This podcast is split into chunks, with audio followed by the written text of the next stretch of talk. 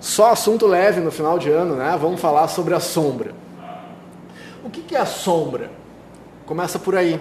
Porque quando a gente fala em sombra, a indicação de livro Parceiros Invisíveis, John Sanford. Tá? Fala sobre ânimos e ânima, fala sobre a sombra. Uh, o Código do Ser, James Hillman. Apesar do nome de autoajuda, não tem nada a ver com autoajuda. É um livro analista, se não me engano, espetacular. Que, sim, uh, precisa coragem para ler esse livro. Tá? Uh, é o, esse livro do chamado Código do Ser. Uh, a sombra não é necessariamente uma parte ruim nossa. O que, que é a sombra? O que está a sombra? É algo que eu não vejo ou algo que eu não quero ver. Algo que está à sombra. Pode ser algo que nos assombre. Tá? Mas o que acontece com a nossa sombra, com essas coisas, essas características que eu tenho, mas que eu finjo demência e não quero encarar? invariavelmente tudo que você não encarar de frente, que você não tiver coragem de enfrentar no dia a dia, como é que isso volta para a gente? Isso volta. Uma das formas mais comuns do assunto voltar é através do sonho. A sombra vem através do sonho. Ela vem. Então você lidou com várias coisas no dia a dia, isso aqui, ah, não é nada, fingir que não é comigo, ela volta simbolizada no sonho. E sonhos recorrentes são bem importantes.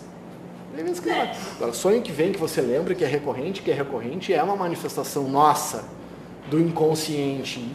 E tem vezes que não aguenta, ela vem, vem, aí, enquanto você não encarar, não tiveram assistido o filme aquele O Feitiço do Tempo, Dia da Marmota, que o cara fica, tem vários filmes assim, que a pessoa fica vários, vários dias no mesmo dia, e aí volta no mesmo dia. Enquanto ele não aprende o que, que acontece? Volta no mesmo dia. E volta no mesmo dia. A nossa vida é mais ou menos assim, gente. Enquanto a gente não resolve as questões internas, pô, estou de novo fazendo isso, de novo esse problema. Ou só eu que passo por isso? Acho que não. Pô, de novo isso. Não resolveu. Porque onde que fica lá no poder do hábito, na, né, na, na vivência dos vasanas e samskaras, né, das atitudes automáticas e das causas? Nós, mormente, nós atacamos os sintomas e não atacamos as causas das coisas. Você está com gripe, tomou antigripal, né? Para os sintomas da gripe. Né? Os sete sintomas da gripe, tem aquela propaganda com as ovelhinhas e tal, né? Claro, tem vezes que não dá, não aguenta né, o sintoma. Mas é só o sintoma. O que, que é causa, gente? Causa é sentimento. Onde estão as causas de grande parte de tudo que a gente vive para o bem e para o mal? Estão nos nossos sentimentos, estão no nosso sentir, estão nesse contato, permitir sentar em contato com as próprias emoções. Para quem trabalha com gente, para quem tem família, para quem se relaciona com uma ou mais pessoas nessa vida, vale. Até para se relacionar consigo mesmo. Se você não pensa que você né, tem a sua família, você de alguma forma exerce a liderança, se você se relaciona com mais de uma pessoa, você exerce liderança, querendo ou não. Se você não, de maneira muito uh, verdadeira, abrir espaço para lidar com os sentimentos os próprios e com o sentimento das pessoas à sua volta, filho, marido, mulher, namorado, cachorro, papagaio, não importa, se você não abrir lugar para lidar com seus sentimentos e com os sentimentos das pessoas com quem você se relaciona, você vai ter que lidar invariavelmente com o comportamento das pessoas. Porque comportamento é sintoma, sentimento é causa. Ah, lidar com sentimento é bobagem. Ah, isso é só trabalho, just business, isso não é nada pessoal. Bom, não fala mais isso. Está desatualizado. Assim, nothing more personal than business. Negócio é pessoal, gente. O meu negócio é pessoal. negócio que a gente faz na vida produtiva é pessoal, não tem essa divisão de vida de trabalho. Isso aí é o que está deixando as pessoas malucas.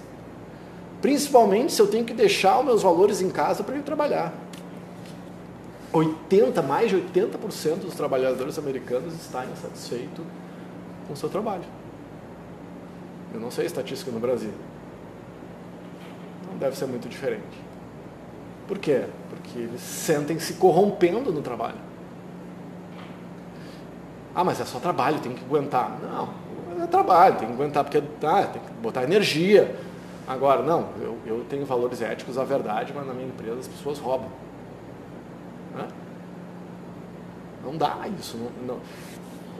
Eu não posso ter, minha opinião, não posso ter valores de, de, diferentes no meu trabalho, na minha vida pessoal, como se houvesse essa divisão. Ontem estava revendo um livro chamado Palavra e Verdade na Psicanálise. Ah, sou muito nerd, pelo amor Palavra e Verdade na, na Psicanálise na tradição romana, do Garcia Rosa.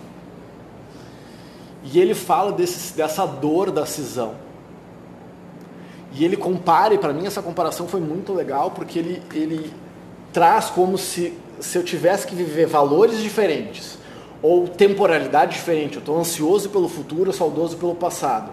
Ou eu tenho valores em casa que são diferentes, é como se eu arrancasse um pedaço de mim. E a dor que eu sinto é essa. A dor que eu sinto por, co por corromper aquilo que eu sou, ela é física. Ou fui só eu que fiz coisas que sinto que me corrompi nessa vida. Que tive que engolir, estou me corrompendo, mas estou fazendo. Aí você tem que fazer uma conta. A gente não vai sempre ser congruente. Tem vezes que eu já passei por isso, tá, tava lá sofrido, com raiva, disse, cara, tem 40 pessoas aqui. E daí, se eu estou chateado, eu estou com raiva, eu reconheço isso, mas vou buscar não submeter vocês à minha cara de esfíncter. Porque se eu estou azedo, o problema é meu.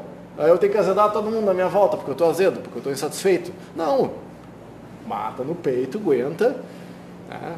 E aí segue. Depois tu lida com isso. Eu não preciso azedar as pessoas à minha volta com a minha própria neurose. E aí, voltando, técnica junguiana, né? volta para o centro, volta para o assunto, que é a sombra. Então, qual é a proposta? O que, que Schopenhauer fala, né, um dos inspiradores da psicanálise? Quando você se deparar com comportamentos estúpidos, os próprios comportamentos, não dos outros, tá? Traz para ti. Estúpidos ou maldosos, mesmo que travestidos de coisas boazinhas, investiga lá se você não está fazendo aquilo por ciúmes. Está cuidando do namorado ou está com ciúmes do namorado? Por que, que você disse que não queria que ele saísse? Por cuidado ou por posse? Pode ser sutil a coisa. Então investiga lá.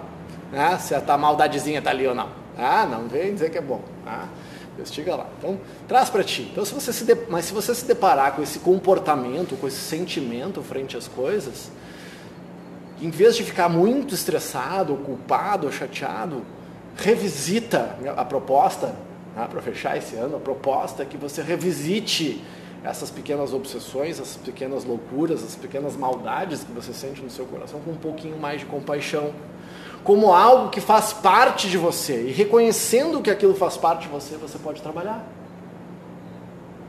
Porque se você reconhece, se você acha que aquilo não é teu, não mexe. Não, olha, ah, esse sentimento aqui, tem um gremlin aqui é meu. Tá? Tá, vamos encarar esse gremlin aqui, esse bicho gosmento e com raiva, que eu não quero, mas é meu.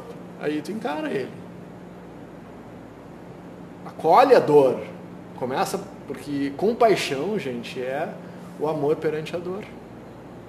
E começa pela autocompaixão. Então, se, aquele, se aquela falha, se aquela dor, se aquela manifestação tua, ela te gera dor, encara ela com amor.